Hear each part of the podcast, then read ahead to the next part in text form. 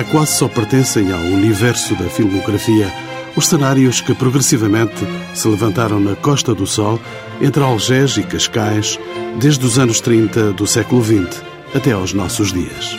Sabemos, entretanto, que estes lugares já tinham sido descobertos antes pela família real, pela aristocracia e pela burguesia endinheirada, associando estes espaços à ideia de lazer e à prática terapêutica de ir a banhos.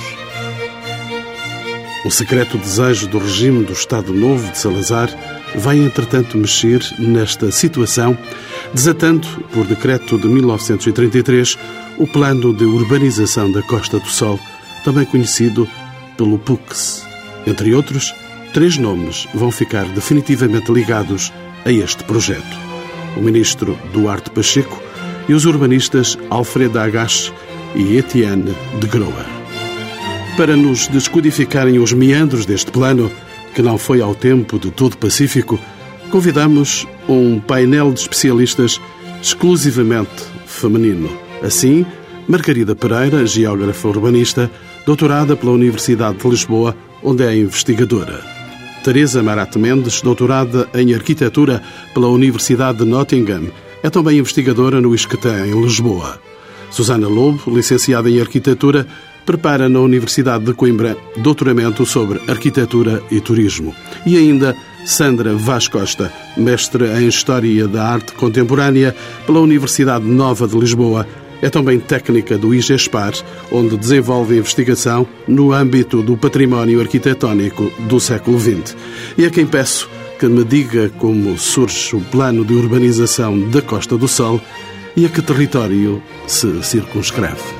A Costa do Sol é esta orla costeira que se situa entre Algés e Cascais e que temos notícia já desde o século XVI, mas com grande ênfase a partir do século XVII, temos notícia de que é uma orla costeira com capacidades terapêuticas de caráter invulgar.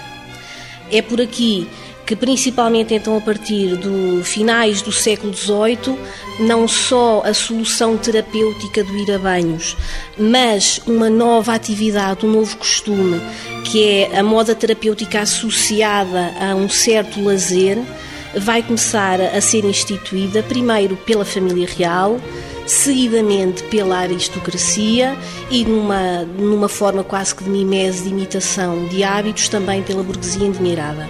Doutora Sandra Vaz Costa, imagino que a família real, a aristocracia, a burguesia endinheirada eh, vão todas a banhos, mas imagino-os com seleção de lugares. Sim, sim. Aliás, a ocupação da Costa do Sol acaba por ser feita de algum modo até onde nos levam os, os cordeiros da Bolsa. A, a família real vai instalar-se numa zona mais privilegiada, a Vila Piscatória de, de Cascais, a aristocracia ficará mais pela zona do Monte do Estoril, toda a zona de, de Termas será entre o Estoril e a zona também de Caxias, enquanto que os menos endinheirados e a populaça não passarão para além das praias de, de Algés ou até Pedroços. Entretanto, há lugares que eh, permitiram essa fixação na Costa do Sol. Arquiteta professora Marat Mendes. Pois, essa, esses espaços onde a família real também se veio a fixar, chamavam-se também por Quintas de Veraneio, dentre os quais temos duas peças que atualmente também estão classificadas, ou outra em via de classificação, no caso da Quinta dos Marqueses de Pombal em Oeiras, e uma que já se encontra com algumas peças classificadas, como os jardins, as esculturas e algumas salas de pintura, que diz respeito à Quinta Real de Caxias. Esta Quinta Real de Caxias foi antes um espaço tanto quanto posso perceber. Foi, foi também espaço de uma ordem religiosa, que era a Ordem da Cartucha, e que aí já tinha o seu espaço, o seu convento e territórios de cultivo que vieram a ser apropriados pela Quinta de Caxias e que mais tarde são os ditos espaços verdes que fazem parte de todo este território da Costa do Sol. É o Matafrades que, de certo modo, põe a mexer, digamos assim, os cartuchos daquele lugar e que dá oportunidade a que a família real eh, colha aquele bem-estar, aquele lugar tão privilegiado como tinha sido vivido pelos cartuchos.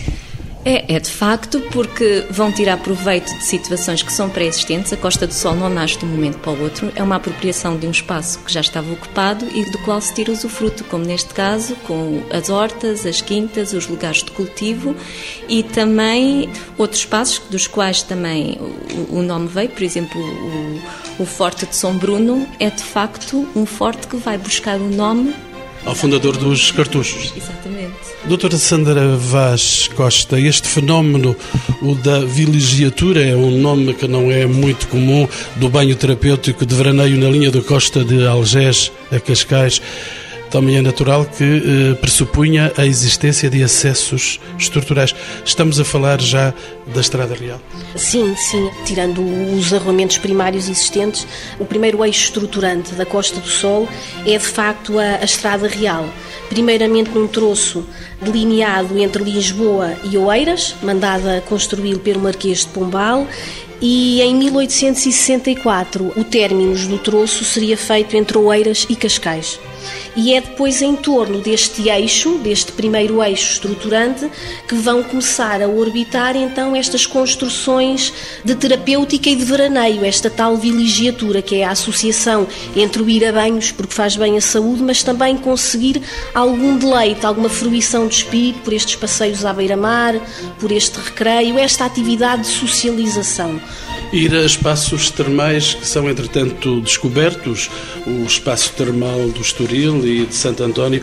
Dom José I é alguém que se aproxima destes lugares, porventura para se tratar. Exatamente, mas não só. Temos também notícias, por exemplo, do Dom Miguel, em 1832, passar já também o verão no Passo Real de Caxias.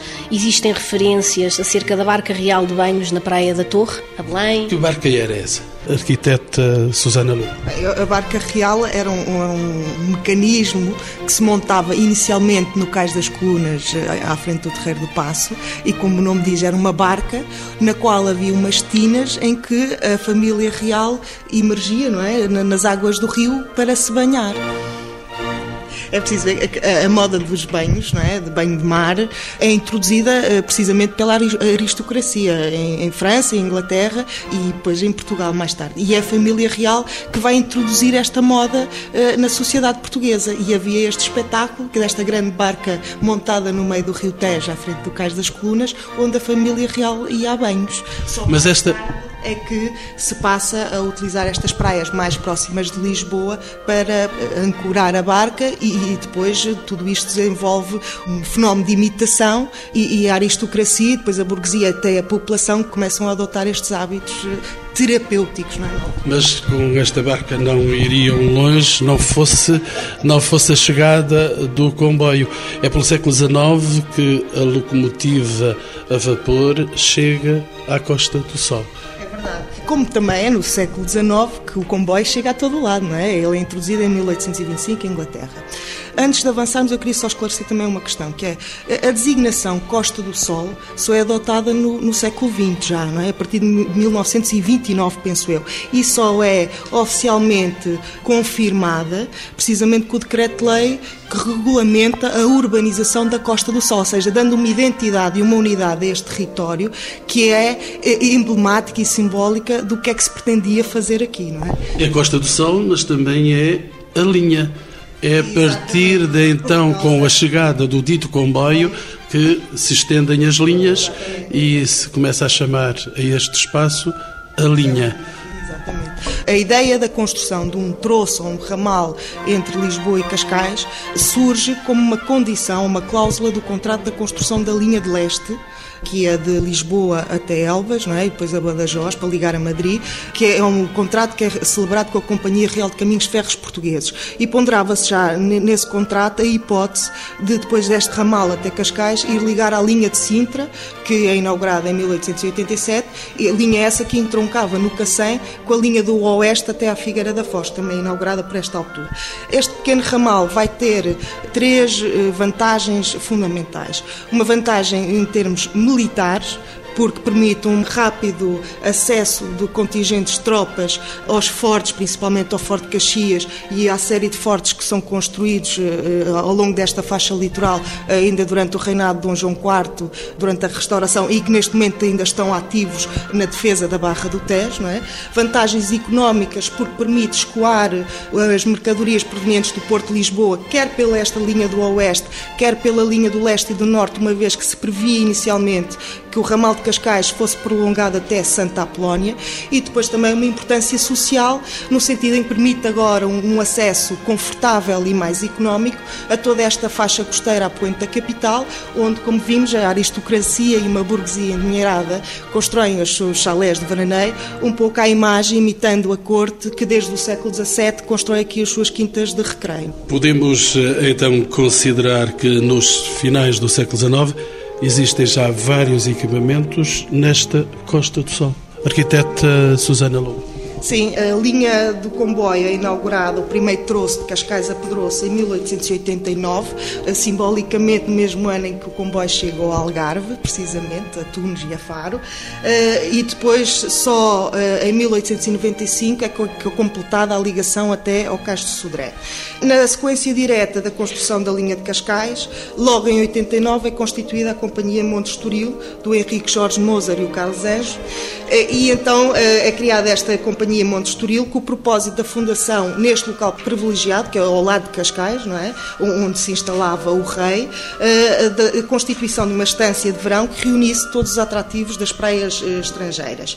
E é criado ou é desenhado um grande plano turístico ambicioso, que depois não vai ser concretizado, que implicava um grande lago artificial em, em semicircunferência no, no cimo de encosta e a ligação com o comboio de cremalheira desde a cota da estrada marginal Marginal ou, ou, da Estrada Real até ao cimo da encosta, nada disto é construído, mas mesmo assim são construídos três importantes equipamentos, que é o Hotel Estrada, o, hotel, o Grande Hotel de Itali e o Casino Internacional, que vão alimentar eh, a venda, de, a rápida venda de terrenos eh, que são loteados por esta companhia no Monte Estoril, obrigando até uma segunda campanha de urbanização.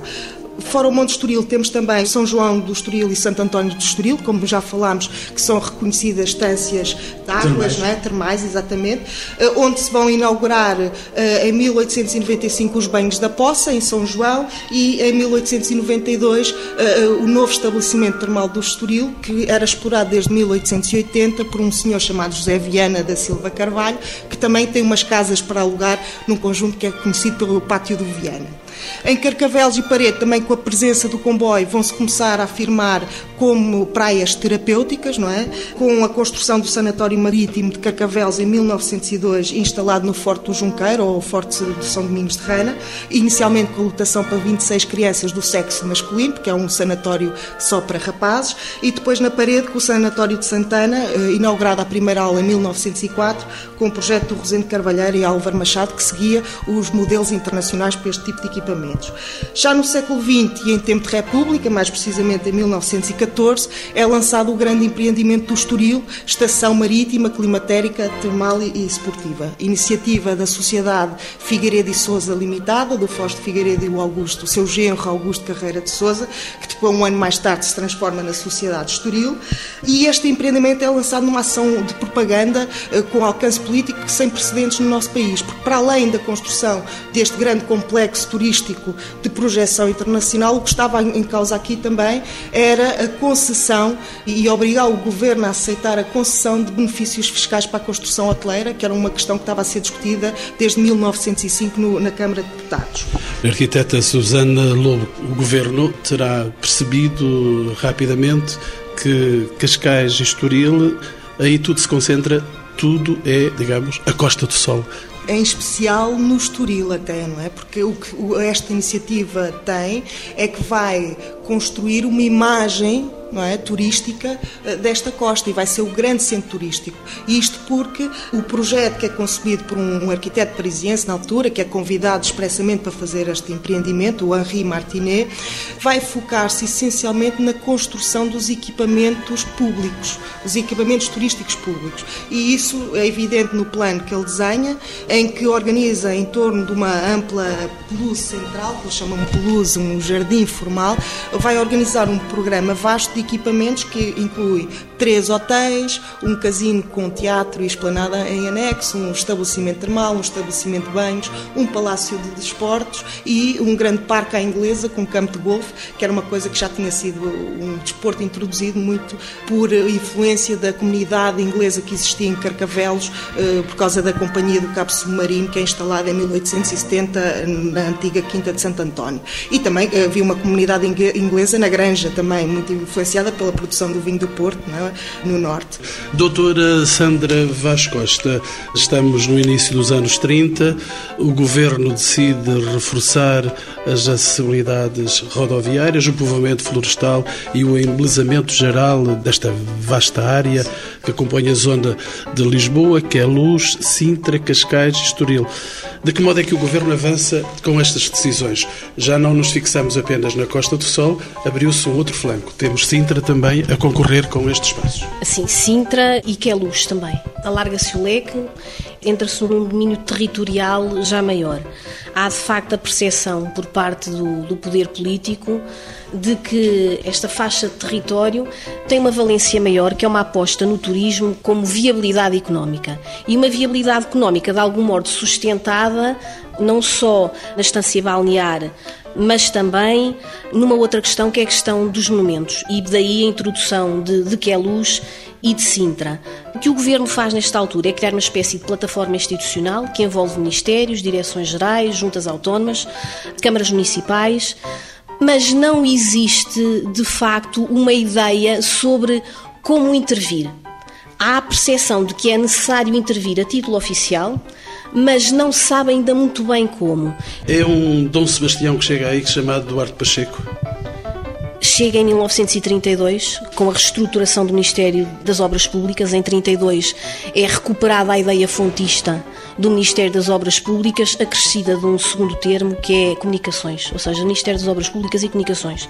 É uma espécie de super-ministério que esventra competências de organismos similares, vai buscar competências ao Ministério da Agricultura, ao Ministério do Interior e ao antigo Ministério do Comércio e Comunicações que o precedeu.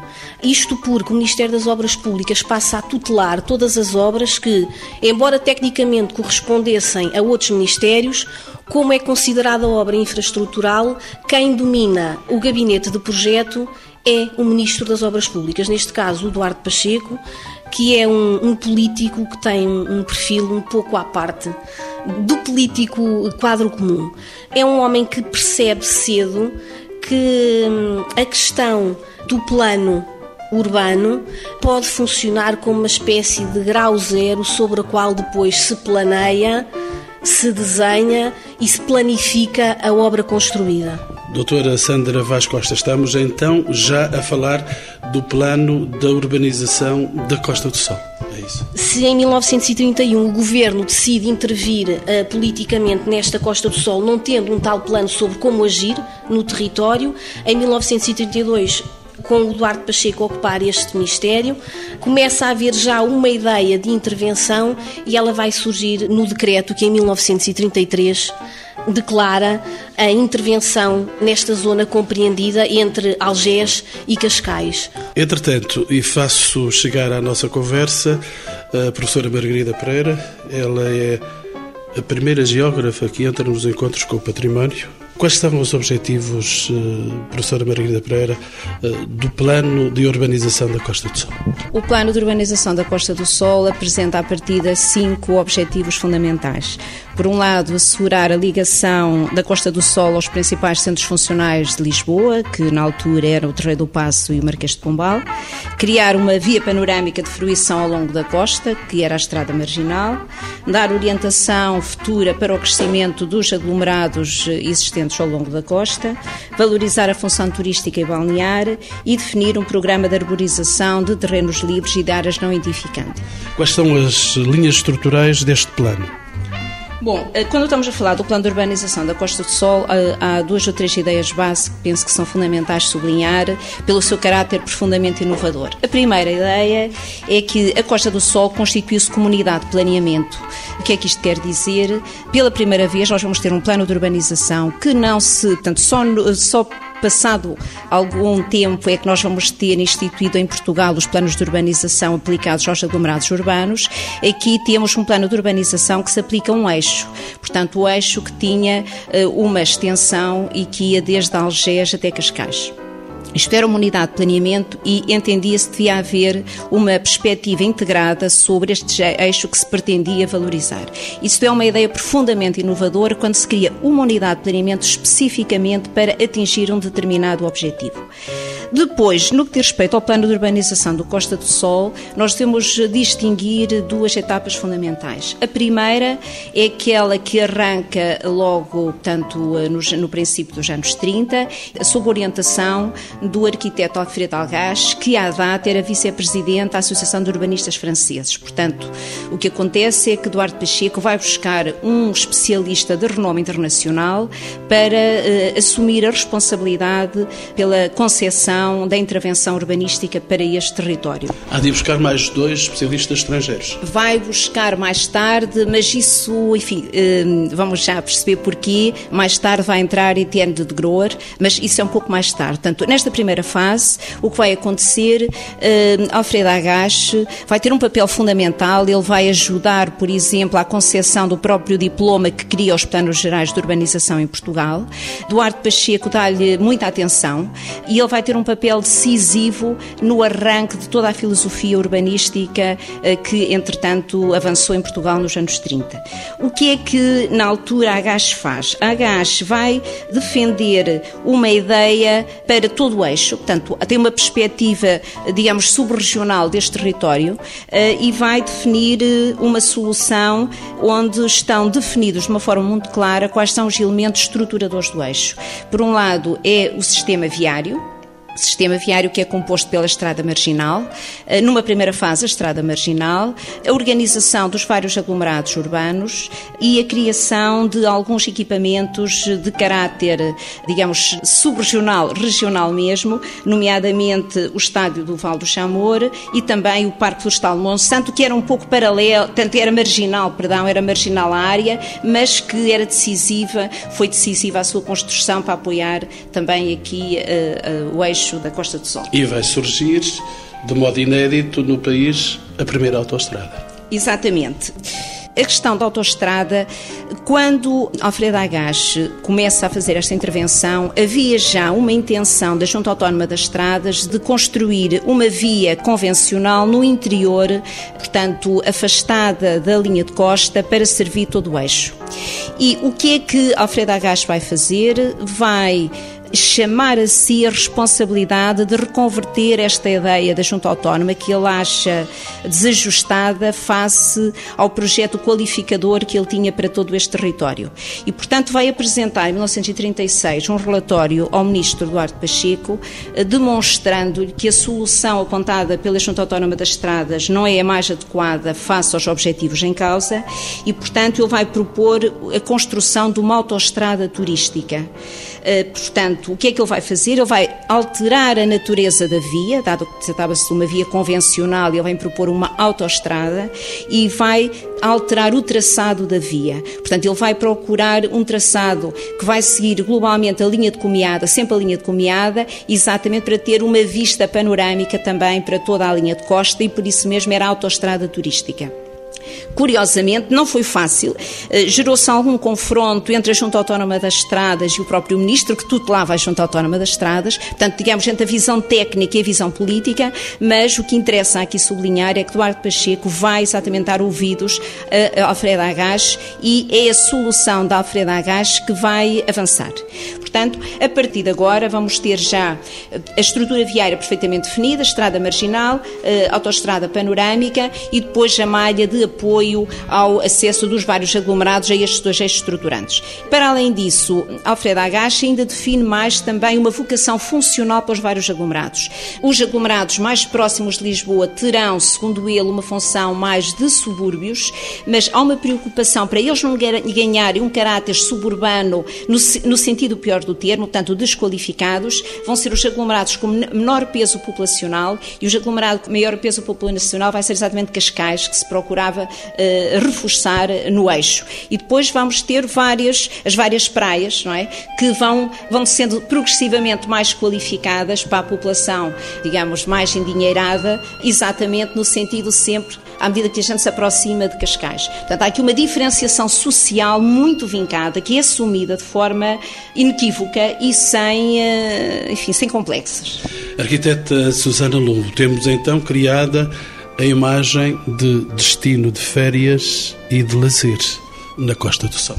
Sim, e a ideia era que o plano de urbanização da Costa do Sol viesse a servir de modelo para a urbanização de áreas de natureza semelhante. E, isso é, é referido no decreto-lei que aprova o PUX em, em, em 1948. E, e, nesse sentido temos, por um lado, a perspectiva regional do AGAS que introduz um novo fator de desenvolvimento urbanístico que é o automóvel. Eh, o automóvel e a caminhoneta também, não é que se populariza nos anos 40, eh, aliado à regulamentação em 1937 das férias pagas, vão eh, introduzir novos hábitos e, comportamentos sociais, não é? Mas embora o AGAS seja inédito né, ou progressista nesta ideia de introduzir a autoestrada, que abre um novo capítulo na, na história das comunicações nacionais. É? O primeiro troço da autoestrada até o Estádio Nacional é inaugurado em 44 e é preciso ver que o próximo troço da autoestrada em Portugal é só inaugurado em 61, que é a autoestrada do Norte entre Lisboa e Vila Franca de Xira. É? Eh, mas apesar desta importância da autoestrada, é a estrada marginal que vai marcar o imaginário turístico dos anos 40 e vai ser o elemento que vai ser reproduzido nas praias todas portuguesas, não é? ao longo da costa portuguesa. Um bocado à imagem do que já havia, do passeio alegre e da esplanada sobre o mar, que antes se fazia a pé e agora se vai fazer de automóvel. Complementando esta vertente, o Etienne de Groer vai introduzir uma feição um bocadinho mais retrógrada ou ruralista no, no PUX ao defender a baixa densidade de construção e a contenção da urbanização por áreas verdes, florestais e rurais. Dentro deste modelo ou desta ideia uh, que se enquadra na cidade de jardim inglesa, ele faz a apologia da, da moradia unifamiliar. Vão ser semeadas casas de senhores ricos que hão de estar aí ainda nos nossos dias. Sim, sim. Ricos, mas já não tão ricos como no início do século, não é? Estamos também a falar, apesar de tudo, não era toda a gente que tinha automóvel nesta altura, não é? Uhum. E vai ser esta imagem da casa unifamiliar, da pequena casa com jardim à volta, que vai ser o estereótipo também, outro dos estereótipos, para além da marginal, do aglomerado ou da imagem turística de veraneio dos aglomerados balneares portugueses. Vão ser as casas de férias que vão aparecer. Sim, exatamente. Mas antes, antes de avançar para aí, eu queria só dizer, acrescentar que a importância do PUX não é só em termos de imagem, é também em termos de plano de processo, porque este plano vai servir como guião para outros estudos à escala regional de âmbito turístico, como é o caso do plano do Conselho de Almada, que o de Grower desenvolve com o Faria da Costa e que vai dar resultado, ou do qual resulta o plano de urbanização da Costa da Caparica de 47, e 30 anos mais tarde o plano regional do Algarve, eh, que é desenvolvido por um, um urbanista italiano, Luigi Dodi, e que segue de perto eh, o processo ou, a organização, o PUX, de, definia que se devia fazer. E que, de certo modo, terá, o Algarve terá ultrapassado Cascais e Estoril, talvez, arquiteta. Sim, pois com a, com a inauguração da Ponte 25 de Abril, em 1966, uh, eh, o país rumo ao sul, não é? Não é só o país, é também os, os turistas estrangeiros, com a inauguração do aeroporto de Faro em 65. Mas, uh, voltando a esta ideia uh, destas arquiteturas do sol, é precisamente na marginal e na casa de férias que os arquitetos vão encontrar eh, espaço e liberdade para uh, experimentarem novas tipologias e novas linguagens. E disso é reflexo as arquiteturas do sol que aparecem nos anos 50, que são os hotéis de praia as piscinas de mar ou as piscinas oceânicas, estes dois equipamentos agarrados precisamente à marginal e que na Costa do Sol vão se constituir fisicamente em dois exemplos emblemáticos, que são as piscinas do Tamariz de 1956 do Manuel Tainha e o Hotel Estoril Sol, que entretanto foi demolido, que era de 1969 do Raul Tujal. Não vamos eh, dar volta à conversa, mas gostaria de perguntar à professora arquiteta Teresa Marat Mendes, gostava de lhe perguntar se nesta ocasião era cuidada a preservação das áreas pré-existentes. Já havia alguns cuidados nesse sentido? Havia. Falamos já uh, no plano de urbanização da Costa do Sol na proposta do Etienne de Groé, como disse a professora Margarida, já numa segunda fase, não a de Agás. E pode-se ver, se verificarmos todos esses textos, que há preservações de pré-existências a dois níveis. Uma primeira de núcleos pré-existentes, como o de Linda Pastora, que fica bem próximo do núcleo do nó da autoestrada que foi aqui já referida, e também de preservação de pré-existências como áreas verdes. Falo sobretudo das linhas de água dos fundos de vale, que são bastante visíveis e notórias ao longo de toda a Costa do Sol.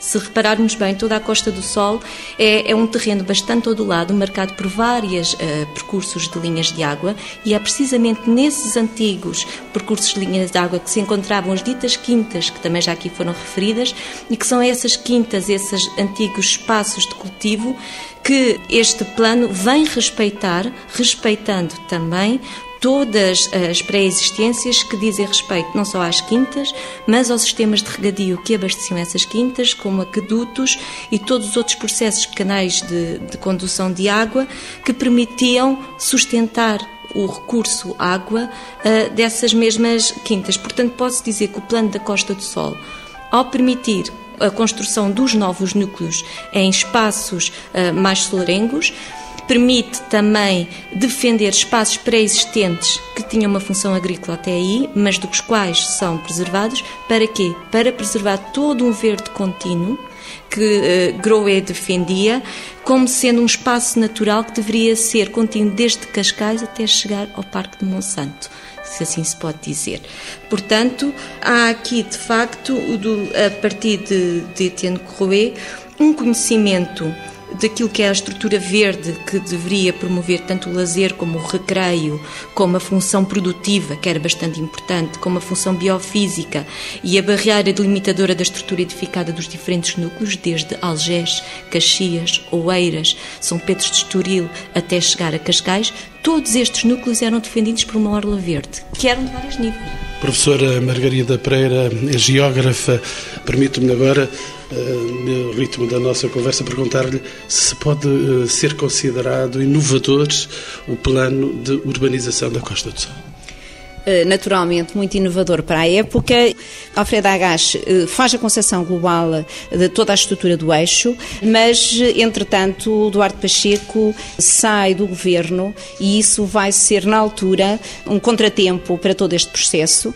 Alfredo Agache abandona o país e só quando, de novo, Duarte Pacheco retoma as suas funções políticas é que o processo avança de novo com grande dinamismo. E, na altura, ele vai buscar um outro arquiteto Etienne de Groer, ele sim que vai eh, finalizar o plano. Etienne de Groer toma como bom, digamos, não questiona todo o trabalho que foi até aí desenvolvido, o que é, é um urbanista. É também urbanista, é também urbanista. Uh, vai retomar, portanto, como bom todo o trabalho desenvolvido, não o questiona e dá-lhe seguimento. Portanto, não há aqui perda de tempo, há apenas, há apenas aqui um pequeno impasse. E, portanto, o que o Etienne de Groer vai fazer é então debruçar-se sobre a organização de cada um dos aglomerados urbanos de per si e, portanto, definir a estrutura urbana, definir definir os equipamentos e daí que o plano de urbanização da Costa do Sol, penso que devemos sempre fazer referência aos dois urbanistas, Alfredo Agache e Etienne de Groer, ainda que muitas vezes o Alfredo Agache é esquecido indevidamente e, portanto, tendencialmente as pessoas eh, acabam por pensar mais no plano de urbanização da Costa do Sol associado ao Etienne de Groer. No fundo, foi ele que fechou o plano, digamos assim, é esse plano que ele conclui, que depois vai ser aprovado em 1948. Naturalmente que este plano é profundamente inovador à data, não nos podemos esquecer, mas eh, ele também só, eh, pôde, tanto foi ter... Estamos nos anos 30, 40. Estamos nos anos 40, portanto, quando ele é aprovado. Quando é aprovado já tinha falecido Eduardo Pacheco, mas... Ele morre em 1943, de acidente.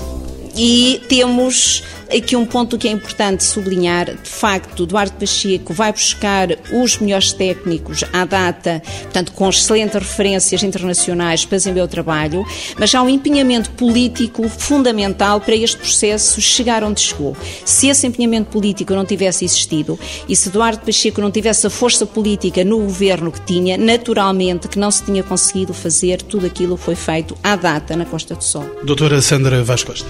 Eu acho que é importante referir o empenho político e pessoal do Duarte Pacheco no plano de urbanização da Costa do Sol e é como projeto uma peça inovadora. Inovadora ao ponto de ter existido resistência política perante esta peça. E por isso também é importante ficar bem claro os dois momentos que compõem o plano de urbanização da Costa do Sol, primeiramente com Agás, um urbanista de primeira linha, e posteriormente com Etienne de Groer. O Agás fazendo a primeira fase de 33 a finais de 35, em, em 1935 ele entrega o relatório final ao Eduardo Pacheco, o Eduardo Pacheco não abandona o governo, o Eduardo Pacheco é demitido em janeiro de 1936 e é substituído pelo Joaquim da Silva Abranches, um militar que vai ocupar a pasta das Obras Públicas e Comunicações, em regra até maio de 1938, mas na prática até março, porque entretanto adoece. Uh, mas o que acontece no Gabinete do Ministério das Obras Públicas durante esta ausência forçada do Duarte Pacheco é um refriamento do, do projeto do Plano da Costa do Sol, porque existia uma série de interesses instalados, uma das coisas com que o Plano da Costa do Sol mexe é com a propriedade. E aí está a grande questão, que nos leva ao afastamento político e tutelar de Ministério do Duarte Pacheco, porque o plano, a execução do Plano da Costa do Sol pressupunha a expropriação em massa de grandes manchas de terreno.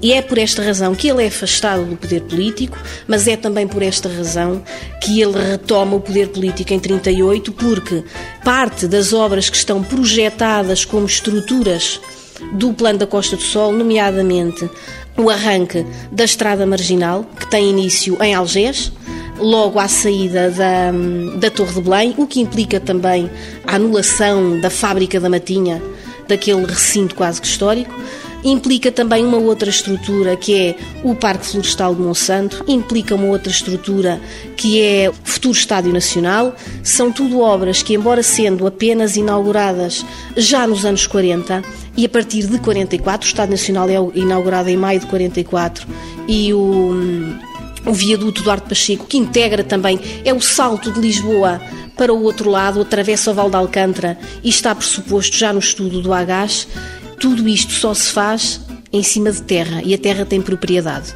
E havia que expropriar, e nós não estamos a falar em expropriar uma quinta de horta galega, nós estamos a falar em expropriar os homens de posse. Onde há propriedade, há poder. E há poder político, e é por isso que este homem é afastado. Mas ele retoma em 38 porque, no plano de obras a celebrar em 1940, o plano das obras das comemorações centenárias da Fundação e da Restauração, as obras estruturais que compõem o plano da Costa do Sol fazem parte também dessa celebração maior. E existe de facto um político com poder de concretização porque consegue reunir num gabinete urbanistas, arquitetos, engenheiros, técnicos especializados conseguem levar a termo as obras projetadas e aí de novo o poder político vai repescar o ministro quaisquer que tenham sido os contornos políticos desta época, os económicos foram sensíveis. Professora Margarida Pereira, este plano de urbanização poderá ser considerado de valor patrimonial no contexto em que o observamos? Penso que sim, e para tomar esse tema, eh, gostaria de referir em primeiro lugar que a Câmara Municipal do Eiras, em 2008, promoveu as Jornadas Europeias do Património. Tradicionalmente, a Câmara promove as Jornadas Europeias do, do Património e, em 2008, foi celebrado o Plano de Urbanização da Costa do Sol. Em si mesmo é também uma ideia muito interessante e inovadora, uma autarquia ir buscar um plano territorial e homenageá-lo enquanto valor patrimonial. E porquê é que é importante enquanto valor patrimonial? Porque, de facto, quando estamos a falar em planeamento e quando estamos a organização do território, um plano deve ter como objetivo a valorização dos recursos, eh, a qualificação do território. E, naturalmente, este plano coloca uma ênfase particular na valorização de um grande recurso, que era exatamente toda a faixa ribeirinha e faixa de mar ao longo da costa, curiosamente, onde houve uma salvaguarda, um cuidado imenso no tipo de ocupação que ocorreu ao longo da costa, situação que, enfim, muitas décadas depois os planos hoje não conseguiram salvaguardar, não é? E temos muitos exemplos no presente. E, portanto, este plano eh, procurou e conseguiu, apesar das grandes pressões também imobiliárias já existentes à data e que a minha colega acabou de referir, eh, conseguiu exatamente cuidar desse tipo de ocupação, garantindo uma fruição de toda a linha de costa eh, para a população, eh, não só do eixo de Cascais, mas também de Lisboa, naturalmente. Professora arquiteta Teresa Marate Mendes, passaram entretanto 70 anos sobre estas andanças, sobre este plano de urbanização. Ficaram algumas lições, já foram apontadas aqui de certo modo pela professora Margarida Pereira, ficaram algumas lições para os nossos tempos, para os nossos dias, para este espaço de mundo que estamos a viver? Eu creio que sim, lições importantes. Não nos podemos esquecer que o plano esteve em vigor durante 50 anos, até a entrada de, dos planos diretores municipais, nos anos 80, 90, mas creio que a, a, lição mais importante que podemos tirar do plano de urbanização da Costa do Sol é, de facto, o, o modo como, neste caso, do, do, meu modo de ver, o Etienne de Croé encarou a coroa verde, a dita linha Espaço Verde Contínuo de Cascais a Lisboa como uma oportunidade de saber reutilizar e revitalizar espaços verdes. Trabalhar, portanto, com aqueles espaços que são menos caros para connosco, que são os espaços vazios e aos quais hoje não damos qualquer tipo de utilidade, porque não tem um proveito, não tem um preço tão caro como, por exemplo, aquele espaço que pode ser edificado. E creio que são lições que podemos tirar, porque realmente este espaço verde assumia e hoje é é de ser assumido também enquanto um papel estruturador, quer à escala global, quer à escala do próprio planeamento urbano, desde a escala da cidade até à própria escala regional, e é dado um papel a esses espaços, coisa que é muito importante. São espaços livres, são espaços verdes, são espaços uh, rurais e que denotam um saber sobre um modelo verde urbano e que hoje está de certa forma ausente. Modelo verde urbano que hoje se tenta procurar e promover, mais recentemente o Plano Verde de Lisboa com o arquiteto paisagista Gonçalo Ribeiro Teles e muitos outros que são históricos, como o Park System do Olmsted, a cidade linear do arquiteto Wilbersheimer e a própria cidade Jardim, que foi, de facto, do, do Howard, o elemento base na, na, teoria do plano de urbanização da Costa do Sol, promovido pelo Groé e também fortemente assente na teoria do Agache, também o seu primeiro promotor. Arquiteta Teresa Marato Mendes, estará a cidade de Jardim a definhar?